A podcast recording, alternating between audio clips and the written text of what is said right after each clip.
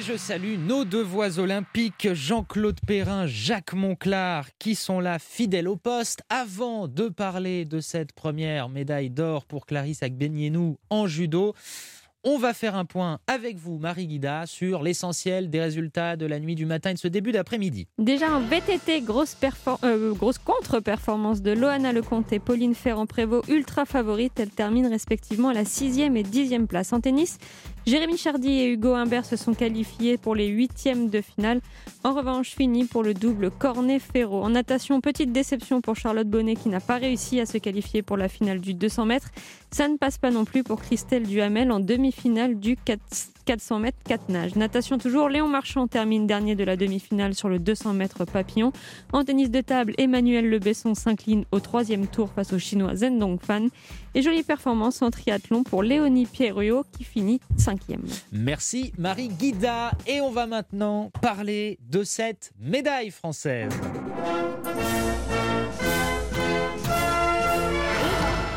Oui, la Marseillaise qu'on a ressortie, qui a retenti du côté de Tokyo pour la victoire de Clarisse Agbenienou. Victoire magnifique au terme d'un combat euh, parfaitement maîtrisé.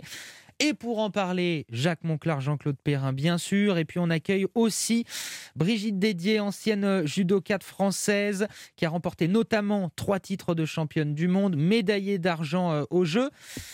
Bonjour Brigitte. Bonjour. Vous avez été également, je le disais dans le sommaire, euh, cadre à la fédération DTN, directrice technique nationale. J'imagine, j'imagine les, les bonds de, joie que vous avez fait comme un peu tout le monde euh, avec cette, euh, cette victoire de Clarisse Agbianienou.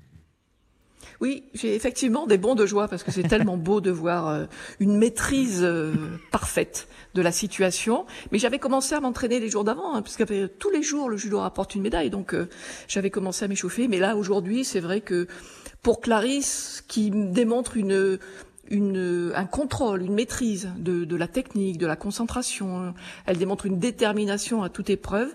C'est vrai que ça, ça, ça, fait extrêmement plaisir de voir que euh, le sérieux, l'engagement, la technique, euh, ça paye. Et, et, voilà. Et on a vu en plus une, une sportive hyper heureuse, très sympa avec son adversaire. Elles se connaissent bien, elles se respectent. Euh, et, et, ça, ça fait plaisir. C'est les vraies valeurs du sport. Oui, à l'issue du combat, effectivement, Clarisse Abganienou qui a enlacé son adversaire, euh, qui, qui a pleuré dans ses bras et puis qui ensuite l'a porté. C'était une très belle image. Jean-Claude Perrin, je me, tourne vers vous.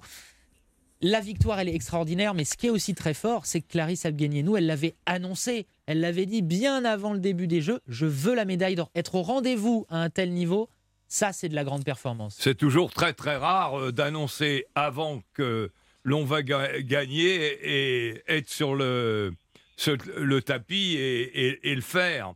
Et la façon dont elle l'a fait, euh, c'est plus que du respect, c'est de l'admiration. Euh, sa concentration, son visage déterminé, sa fougue pendant le combat, et puis cet éclair de bonheur, cette gentillesse qu'elle a montrée. Là, là on, a vu euh, les beautés du combat, un combat très très difficile parce que on parle souvent euh, de, de, la dureté euh, du, du, judo, mais là, elles se sont véritablement écharpées. Hmm. Ça n'a pas été facile, avec des nuances qu'on ne connaît pas tous, évidemment. Hein. Euh, Brigitte va nous en parler. Mais c'était vraiment poignant, merveilleux à voir. Avant d'en reparler avec vous, Brigitte Dédier, j'aimerais quand même qu'on l'entende. Clarisse Abguenienou, on risque d'avoir quelques larmes qui montent. Écoutez son émotion. Enfin journée mentalement, mais finalement c'était la plus simple. J'ai cette médaille enfin J'y crois pas? J'étais en mission aller chercher cette médaille d'or. Ça n'a pas été simple. Mais euh, franchement, j'ai même pas les mots. J'ai pas les mots. Le chemin il a été dur, il a été long. Mais je suis tellement contente de ramener cette première médaille d'or parce que les filles de mon équipe ont été tellement excellentes. Les, les garçons aussi, mais euh, franchement, on a une équipe en, or et euh, je pense qu'on peut aller encore plus loin, encore plus fort. Et on vous ramènera des belles médailles. J'ouvre le compteur, mais euh, c'est elles qui m'ont donné la force, vraiment. Clarisse Abguenienou au micro de France Télévisions. Brigitte Dédier, euh, vous, vous l'avez, euh, vous l'avez vu même, j'allais dire, éclore, euh, Clarisse Abguenienou, qui commence à se montrer, notamment au championnat de France dans le début des années 2010. C'est quelle, c'est quelle championne et c'est quelle femme, Clarisse Abguenienou ah ben, Clarisse, c'est vraiment une, une femme qui a beaucoup de projets, beaucoup d'actions, qui est très entreprenante, euh, qui est très active, hein, euh, et en judo et, et, à côté, elle est engagée sur, on le voit aujourd'hui, sur beaucoup de sujets, le sport au féminin.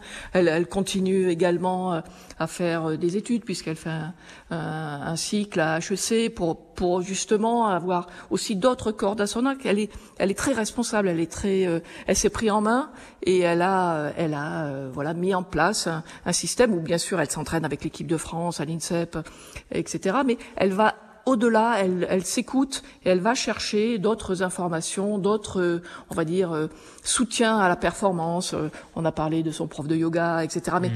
elle, c'est quelqu'un qui cherche, qui cherche à être toujours la meilleure. Et c'est vrai que là, depuis Rio, c'était très long. Elle a été deuxième à Rio, derrière la même adversaire d'ailleurs. Mais c'était très long parce que ça fait cinq ans.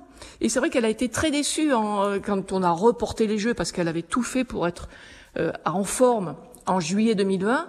Et un an de plus, c'est énorme pour un champion. On sait que le temps peut passer. On peut avoir passé son tour. Et là, elle a su se renouveler, retrouver euh, du plaisir à l'entraînement, euh, réinventer, se réinventer. On l'a vu tenter des mouvements qu'elle n'avait jamais tentés auparavant.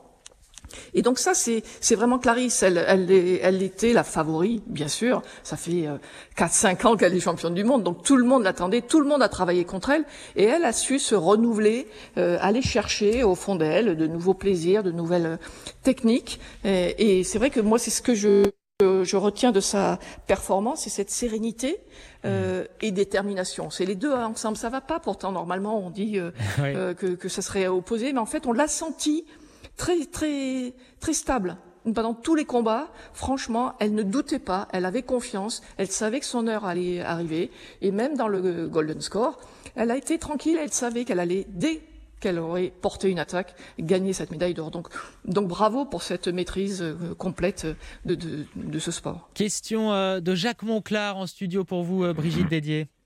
Oui, Brigitte, bonjour.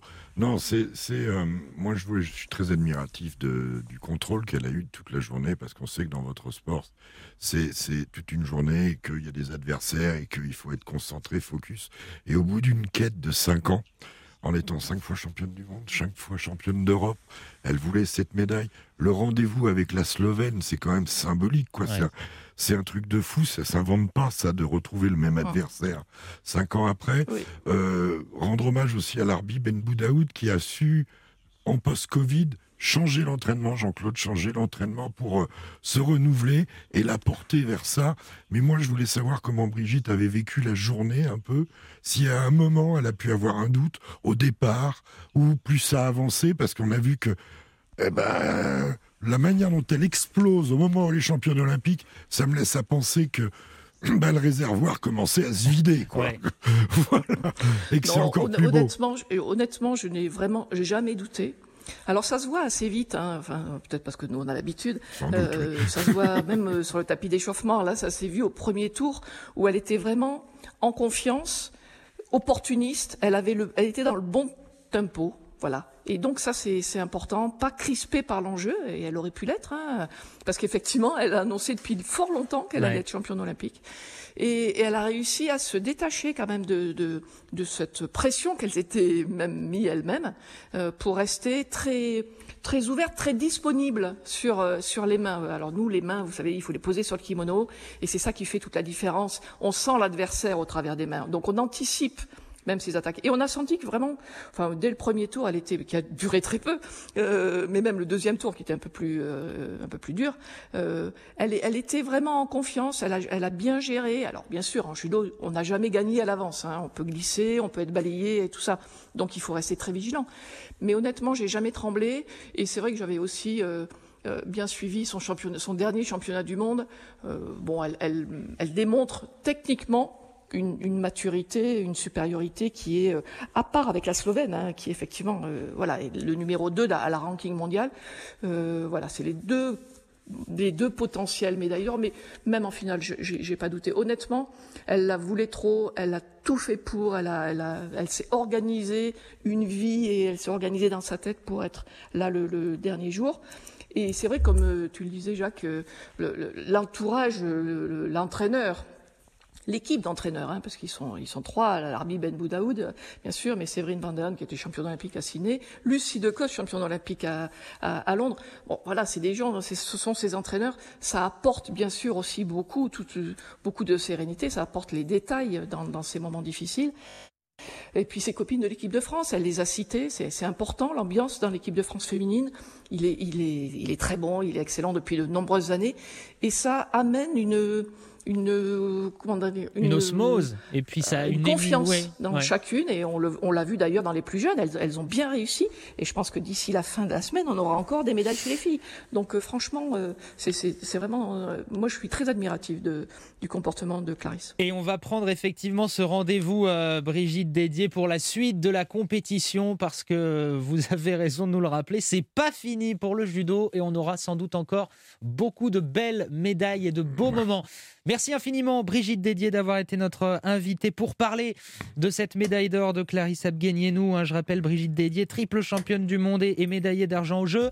Et donc, ce soir, plutôt cet après-midi, Clarisse Abguenienou, médaillée d'or il y a quelques minutes en judo. Fin de cette première partie, on se retrouve dans un instant pour parler des autres sports et notamment d'un sport cher à Jacques Monclar. On va parler basket. À tout de suite.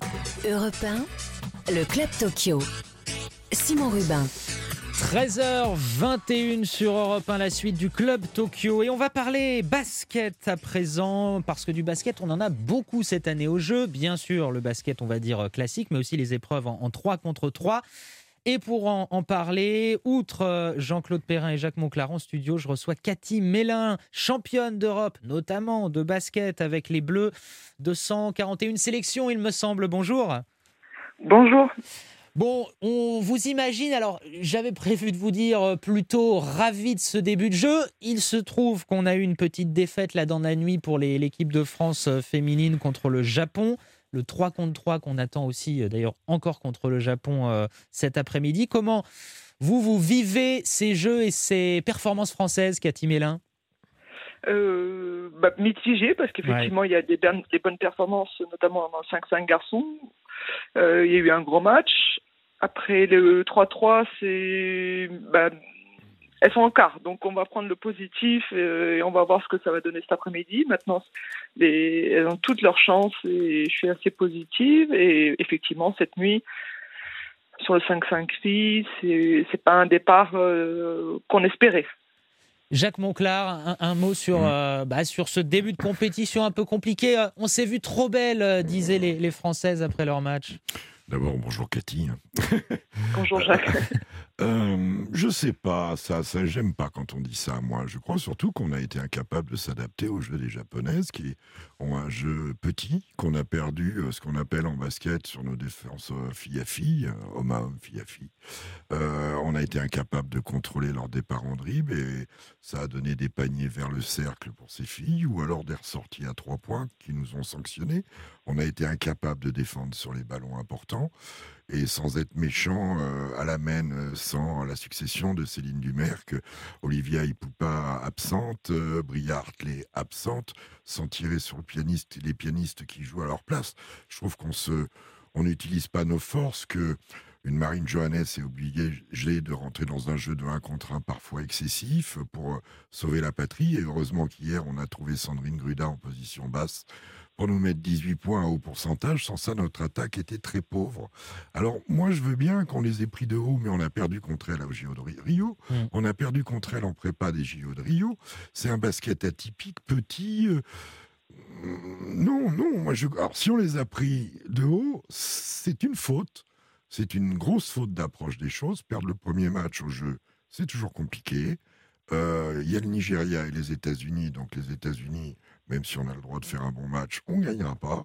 Il ne faudra pas se rater contre le Nigeria qui apparaît plus faible et espérer qu'il n'y ait pas euh, euh, toutes les autres équipes pour finir meilleur troisième, quoi. À moins que le Nigeria accroche le Japon, allez savoir. Mais c'est un match notre équipe de France a eu une trajectoire jusqu'au championnat d'Europe remarquable, jusqu'à la finale. Et, j'ai le sentiment qu'il y a comme une bulle qui a éclaté, je ne sais pas ce qu'en pense Cathy, dans cette finale perdue contre la Serbie de la fille de Boja Malkovic, Jair, qui était l'entraîneur. Euh, je sais pas, il y a un fil qui s'est cassé, il me Il y a quelque chose de cassé, Cathy Mélin, dans cette équipe féminine de basket? Je suis pas en interne, donc je ne pourrais pas savoir. Maintenant, ce qui est sûr, c'est que c'est difficile de, de rebondir après euh, un objectif raté, parce qu'elles sont quand même parties pour euh, viser le titre et pas, pas une finale de nouveau. Donc euh, forcément, il y a cette déception qui, est difficile à, digérer et ce premier match, malheureusement, nous montre que c'est pas totalement guéri, on va dire.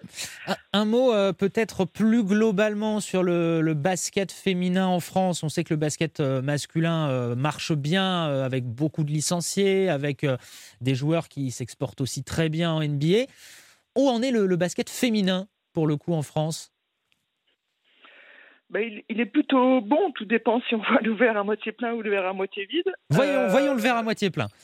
euh, bah, le verre à moitié plein, c'est qu'on euh, est toujours là, quoi. On est toujours là, euh, que ce soit en Europe, sur toutes les catégories. on a des résultats qui sont qui sont vraiment plutôt bons sur la durée, où on est systématiquement dans le dernier carré, très régulièrement avec une médaille. Il y a des profils qui sont très intéressants, des profils qui sont modernes.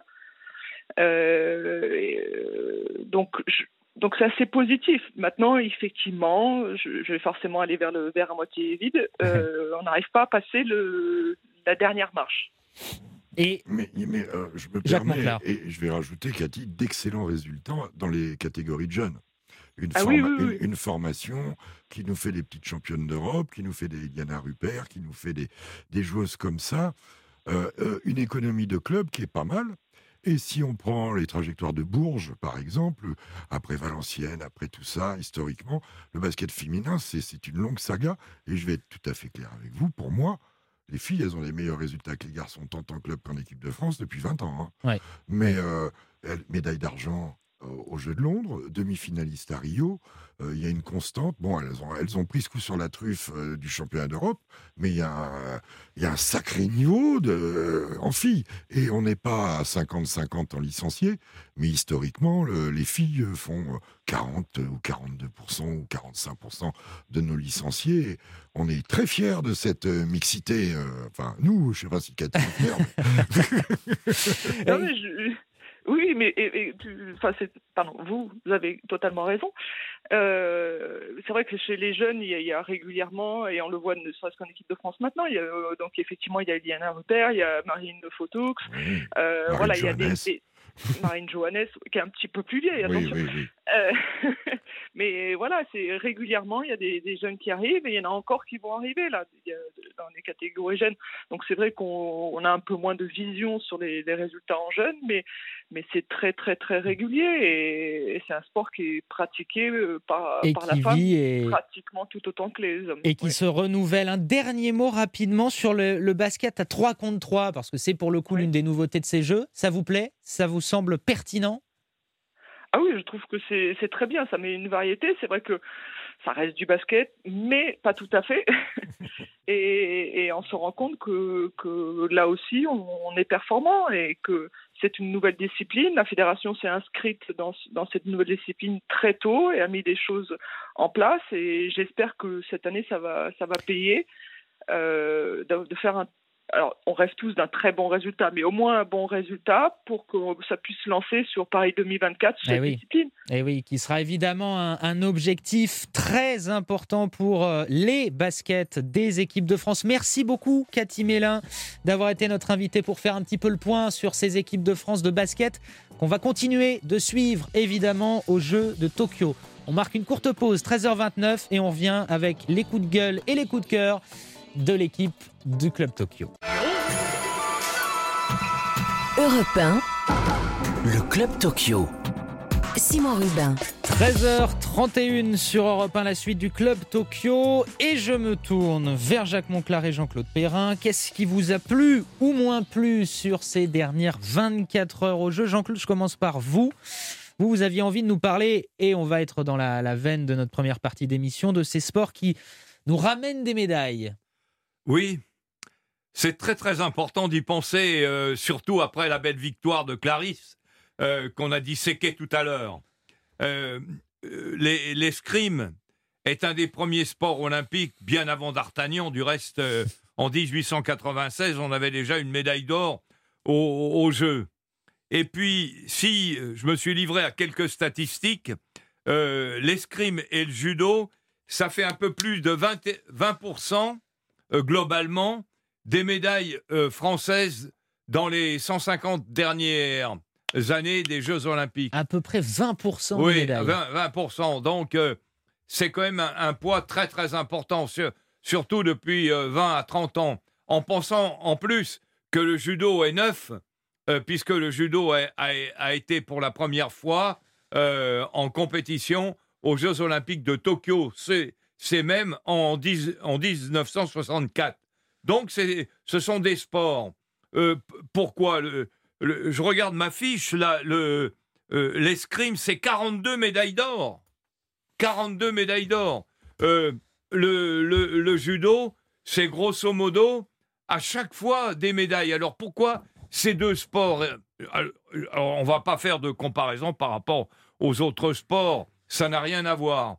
Mais puisque nous avons eu une magnifique victoire, on peut toujours en parler.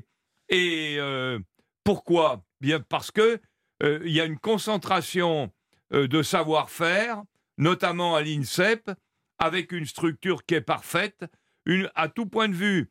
Euh, une, une, structure, c'est pas uniquement des, des gens qui, qui sont à l'entraînement, c'est un, un, ensemble de facteurs, des entraîneurs, des thérapeutes, des médecins, des dirigeants, et puis ne pas oublier les cadres dans nos clubs, ils existent. Et tout ceci, sans être mis en, musique, c'est mis en valeur par la fédération. Euh, ce sont des fédérations qui sont simples, qui ne sont pas grandes, mais qui sont bien dirigées. Et, un, dernier mot sur le, judo. Le, judo, bien que récent, est le deuxième sport euh, dans le monde derrière, le, derrière Tokyo, derrière le, le Japon. Donc, c'est exceptionnel des résultats mais c'est pas par hasard.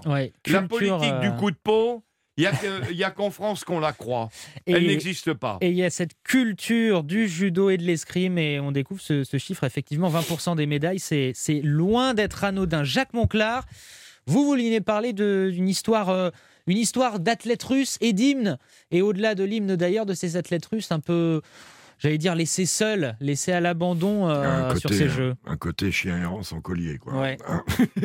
Oui, c'est en regardant le podium avec euh, du Sando, avec Railov et Kolesnikov, en regardant les, gymnastes qui ont gagné le concours euh, général de 103 millièmes.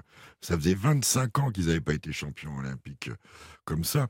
Je me suis dit, ils sont russes, ils ont donc pas de drapeau, ils n'ont pas d'équipe. Sanction du CIO, hein, pour, les, cas de dopage. pour les cas de, dopage organisé, un peu dans un registre qui rappelait les années noires de Lance Armstrong dans le Tour de France. C'est plus le dopage étatisé, comme on a pu connaître dans les, dans les années sombres 50, 60, voire 70 en Allemagne de l'Est, par exemple. Mais euh, il y a toujours le dopage individuel qui existe, mais des athlètes qui sont propres en Russie, il y en a. Et ils se retrouvent aux Jeux Olympiques, puisqu'il faut avoir un passeport euh, de, contrôle normal. Et quand ils vont sur le podium, bon, ils voient pas le drapeau russe, et on leur met du Tchaïkovski. On leur met du Tchaïkovski parce que, bah, pour symboliser la Russie, on met pas l'hymne russe. Alors je me suis dit, ce serait bien de faire la playlist de tous les sports, de tous les, les, pays au monde, et chacun sa petite zik comme ça, sur le podium. Ce serait mignon comme tout. Mais je me suis dit aussi, et je donne beaucoup de respect à ces athlètes russes qui performent aux Jeux Olympiques, que au-delà de tout, dans leur cheminement, ils disaient est-ce que je peux avoir confiance en mon entraîneur? Est-ce que je peux avoir confiance dans mon club, dans ma fédération, quand on sait tout ce qui s'est passé euh, c'est de prendre à la légère de parler de l'hymne. Dans tout ce qui s'est passé de, de, de, de, de, de d'achats, de dirigeants, de contrôleurs, de manipulations, de flacons, d'échantillons, ce qui est profondément repoussant d'ailleurs. Mais je me suis dit, ça, c'est pas facile pour eux. Alors je leur tire mon chapeau. Et ceux qui gagnent, encore plus. Et on n'entendra pas, et Jean-Claude n'en me démentira pas, ce fameux hymne cette fameux hymne russe qui était un peu un des, un des, un des hits oui. des Jeux Olympiques. un des marqueurs. À chaque Olympiade, un des marqueurs, voilà. Et qu'on retrouvera, espérons-le, peut-être pour les Jeux de Paris 2024. A priori, les sanctions du CIO prendront fin tôt ou tard. Merci messieurs, on va faire une petite euh, pause musicale. Dans quelques instants, on va parler natation avec notre invité Malia Metella et du coup, on va écouter Piscine de Camille. Je suis la fille sans joie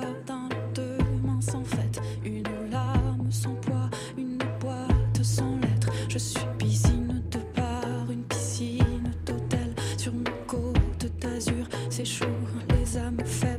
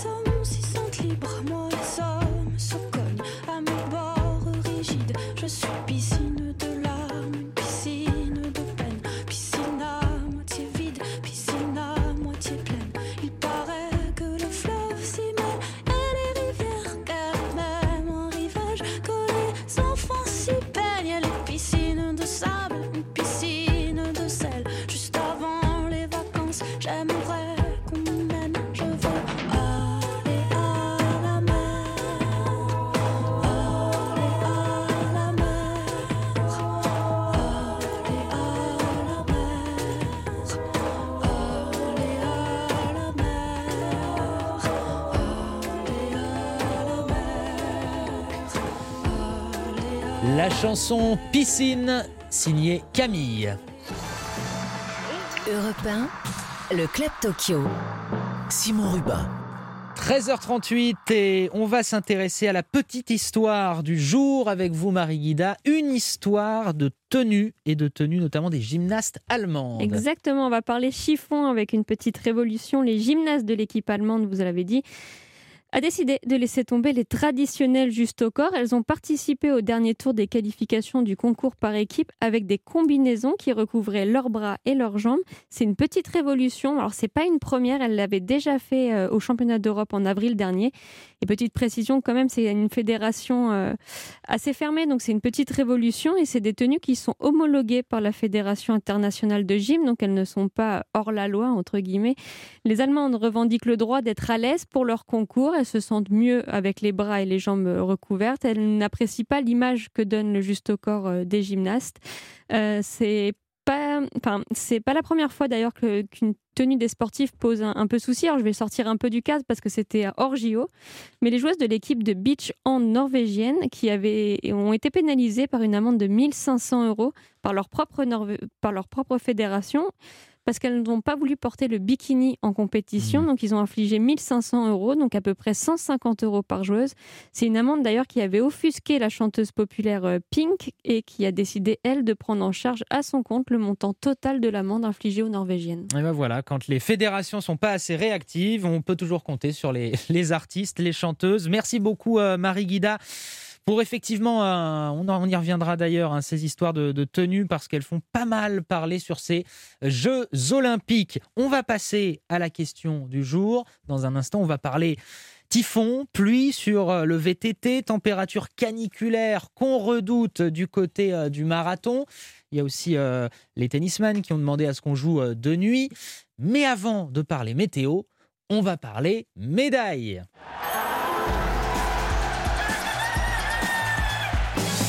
Et oui, puisqu'à l'instant, Althea Lorrain vient de remporter la médaille de bronze en taekwondo, euh, une victoire euh, en petite finale contre l'Ivoirienne Aminata Charlène Traoré. Première médaille pour la petite délégation du taekwondo euh, française, Althea Lorrain qui réussit un, très bon combat. Elle a été euh, menée au score sur le, début de combat et puis derrière, elle a parfaitement euh, renversé la situation. Elle s'est sentie beaucoup mieux physiquement dans son combat. Nouvelle médaille. Encore une médaille d'ailleurs en, sport de, contact et de combat, on va dire, après le, judo. Et ça, c'est un beau succès. On avait Gladys Epang euh, en début de semaine ou ce week-end qui nous en parlait. Et c'est une très belle nouvelle pour l'équipe de France. Une médaille de plus, donc une médaille de bronze. Messieurs, on parlait de météo. Le climat est-il le pire ennemi des Jeux? On a vu qu'il y a des épreuves d'aviron, hein, Jean-Claude Perrin, qui ont été annulées avec le typhon qui, qui sévit du côté du, Japon. On a pas mal de craintes aussi concernant, à l'inverse, des températures extrêmes sur le, marathon, parce qu'on sait que l'été tokyoïde peut être très chaud. C'est pas simple quand on organise des jeux dans ces régions-là. On sait que le climat peut être très très perturbant le, le, Japon, euh, il n'y a qu'à regarder sa position. Hein. Sur la, euh, côte euh, ouest est adossé à une partie de la Chine, et de l'autre côté, c'est le Pacifique. Des étendues d'eau et d'un côté et d'autre de montagnes avec d'immenses possibilités de changement de pression. Actuellement, la pression atmosphérique est très faible à Tokyo euh, la température est forte, mais surtout ce qui est pour, pour les sports qui vont devoir être en plein air, c'est le degré hygrométrique. Le degré hygrométrique, c'est l'humidité qui est peut-être pas voisin de zéro, mais de, de 100, mais très très très très important. Euh, ça joue beaucoup euh, sur l'équilibre physique et surtout sur l'équilibre psychologique, cette atmosphère. Donc, ce sont des conditions euh, difficiles. Mais pour, qui a été en Asie ou à Tokyo, euh, c'est pas exceptionnel. Ça arrive, ça s'accompagne de modifications euh, de temps importantes et, beaucoup de, de pluie. Et c'est sûrement très très difficile à, à supporter pour les athlètes. Euh, Jacques Monclar, on parlait aussi, euh, alors dans un autre registre, mais euh, bah, de, des épreuves de surf avec des vagues qui n'étaient pas non plus monumentales. compliqué de faire avec la, avec la nature du côté de Tokyo. Hein. On a l'impression que la nature est excessive, soit trop forte, soit pas assez. Et c'est vrai qu'en surf, on avait des, des wagounettes. Hein, C'était des wagounettes. Mais enfin bon, c'est comme ça. Et moi, ce, que, ce qui fait un peu, comment dire, qu'on peut craindre, c'est quand D'abord, il y a les épreuves d'eau libre aussi, de natation au libre, où il y a déjà eu des typhons, et pour les, nageurs d'eau libre qui vont faire un 10 km, et les nageuses, c'est pas cadeau. Euh, et puis l'athlétisme. Alors déjà qu'il n'y a personne dans le stade, si en plus il tombe des trompes d'eau, euh, c'est pas c'est pas plaisant. On va finir par un petit clin d'œil. Paris s'est mis à l'olympisme hein, depuis un certain temps. On prend de la flotte aussi. Euh, Paris se prépare bien pour les Jeux olympiques dans ce registre-là aussi.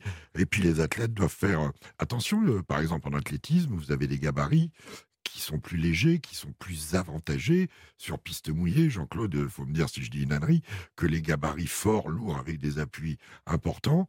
Donc tout ça, ça sont des paramètres d'adaptation pour les athlètes et puis pour la chaleur, pour le marathon ou pour les épreuves de marche. On se souvient des images de déshydratation de, de Johan Diniz à Rio. C'est, il y a la santé des athlètes et il faut y penser aussi. Voilà. Et c'est vrai que ben, un typhon, on en avait aussi connu un pendant la Coupe du Monde de rugby du côté de Tokyo, qui avait décalé une bonne partie du, programme. C'était les All Blacks. Et même contribué. oui, alors il y en avait un autre. il y en avait un vrai, puis il y en avait un sur le terrain. Et qui avait contribué à annuler des, matchs et des rencontres. Là, c'est le cas notamment pour l'aviron. Euh, on devra attendre un petit peu, notamment pour les épreuves du, du 2 de couple. On va marquer une pause, la dernière dans ce club Tokyo. Le temps pour moi de vous rappeler hein, cette médaille de bronze. Althea Lorrain en taekwondo il y a quelques minutes. Elle a 19 ans. C'est la première médaille de bronze sur ces Jeux en taekwondo. À tout de suite. Europe le club Tokyo. Simon Rubin. 13h48 sur Europe 1, la suite du club Tokyo. Dans quelques secondes, on va parler natation, mais avant un petit mot de gymnastique, euh, petit événement et petit tremblement de terre sur ces Jeux de Tokyo. L'américaine Simone Biles a été remplacée pendant le concours général par équipe. Alors les médias américains parlent d'une blessure après un passage au saut qui s'est avéré un peu manqué, en dessous en tout cas de ses, de ses standards habituels. Simone Biles qui s'est absentée, qui est ensuite revenue parmi euh, son équipe, mais avec le statut de remplaçante pour la suite du concours, notamment les barres asymétriques, et puis le sol et la poutre. Et actuellement, eh bien, les Américaines sont deuxièmes après deux épreuves. Et donc Simone Biles, on suivra.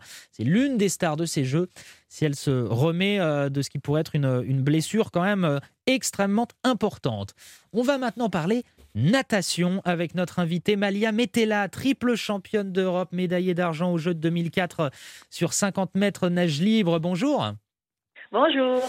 On est ravis de, vous recevoir, euh, Malia Metella, pour parler. Alors, on a parlé de l'escrime, on a parlé du judo, qui sont toujours culturellement, et Jean-Claude Perrin le rappelait, des grands pourvoyeurs de médailles.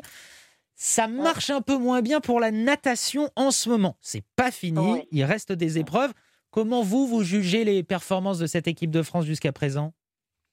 Euh, je dirais que la relève commence à, faire son apparition, euh, que ce soit en demi-finale et en finale. Et je pense que c'est aussi ça qui fait que euh, on n'est pas, pas de médaille, on n'est pas encore de médaille.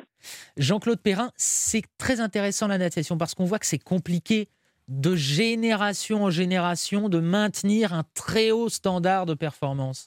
Il nous faut plusieurs choses réunies c'est-à-dire euh, euh, une densification plus importante, notamment avec les piscines et la natation euh, dans le milieu scolaire. C'est par là que ça, que ça commence.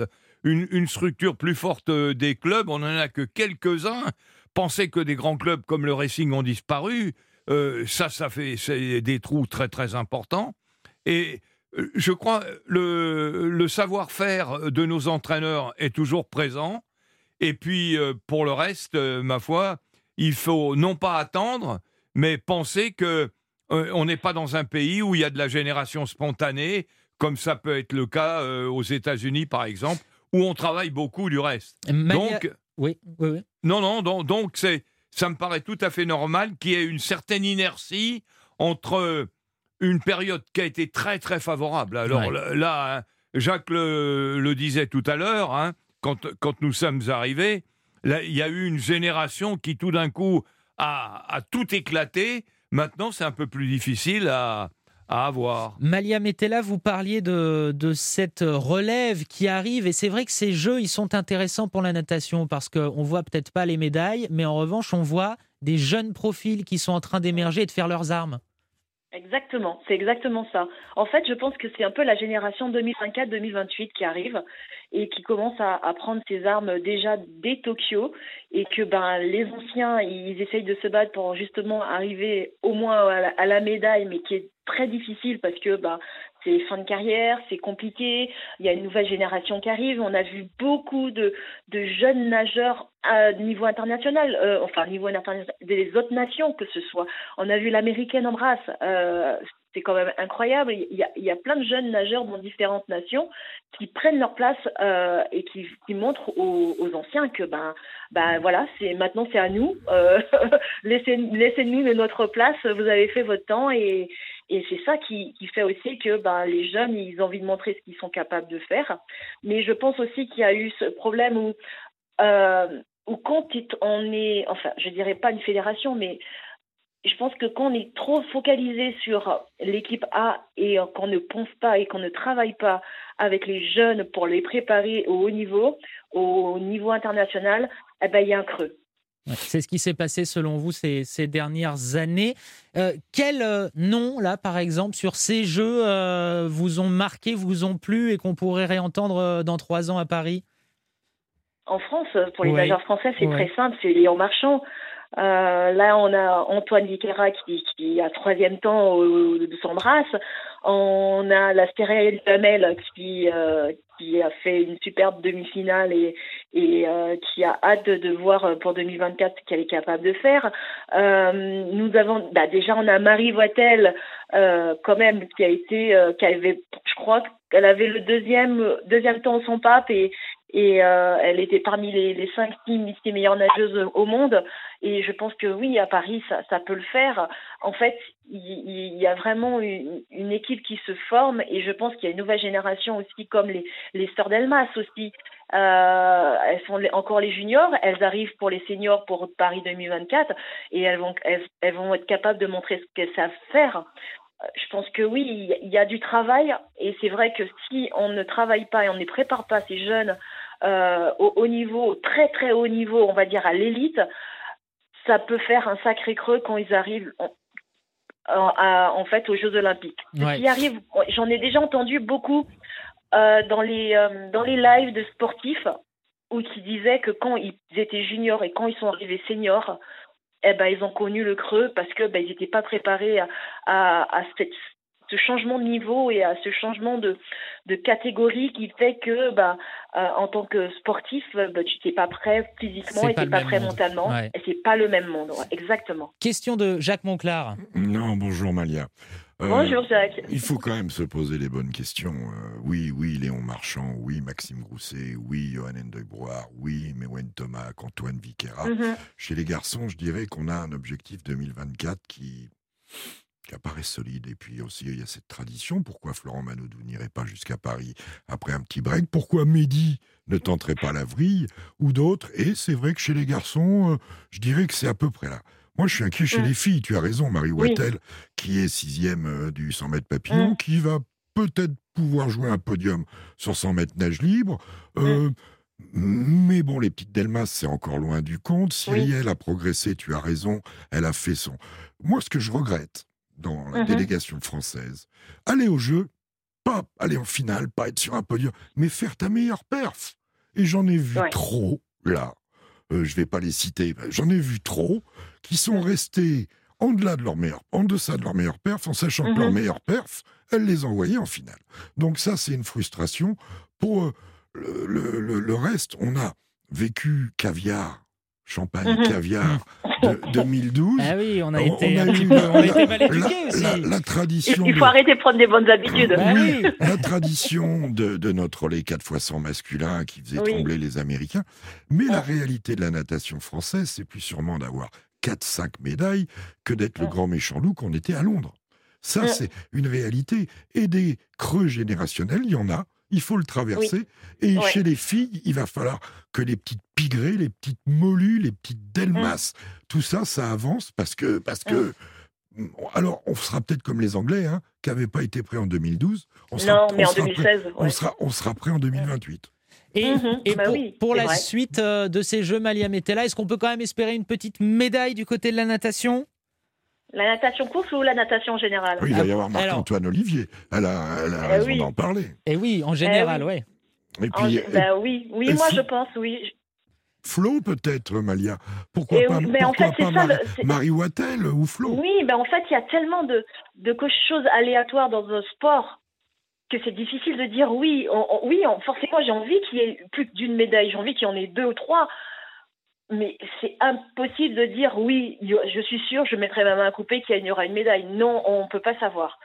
Mais j'ai aussi un, questionnement aussi sur le fait que les finales, ce soit le matin. Oui, alors ça, il faut l'expliquer, Malia. C'est pour les, pour les, télé, pour, les, télé américaines. Pour les télé US, ouais, exactement. En fait, c'est l'argent qui a joué et que et que les nageurs, enfin les nageurs, oui, ils sont obligés de se retrouver à faire des finales le matin parce que la télé a la mis plus d'argent et que on est obligé de, suivre ça. Et c'est vrai que ça, ça perturbe beaucoup. Ça perturbe beaucoup. Et bien, merci quand beaucoup. à Pékin, c'était autre chose. C'était mm. effectivement pas du tout les mêmes horaires. Là, ce sont les télé américaines qui, notamment pour les stars euh, américaines, ont voulu absolument décaler les épreuves pour que ce soit à peu près en prime time aux, États-Unis. Ce qui prouve que Caleb Dressel est une grande star. absolument. On en reparlera parce que lui, il est attendu à peu près partout. Merci beaucoup, Malia Metella, d'avoir été euh, notre invité pour faire le point sur la natation française lors de ces Jeux. Allez, je rappelle rapidement l'agenda, les choses à suivre. On aura les filles du basket en 3 contre 3 cet après-midi. L'aviron, s'ils typhon les laisse tranquilles. Du judo encore demain avec les moins 70 kg et 90 kg. Et la suite de la natation, on en a parlé. Merci à tous d'avoir suivi ce club Tokyo. On se retrouve demain, juste après les infos de 14h. Ce sera Christophe Ondelat. Les Jeux Olympiques de Tokyo. Toutes les émotions du sport sont sur Europe 1.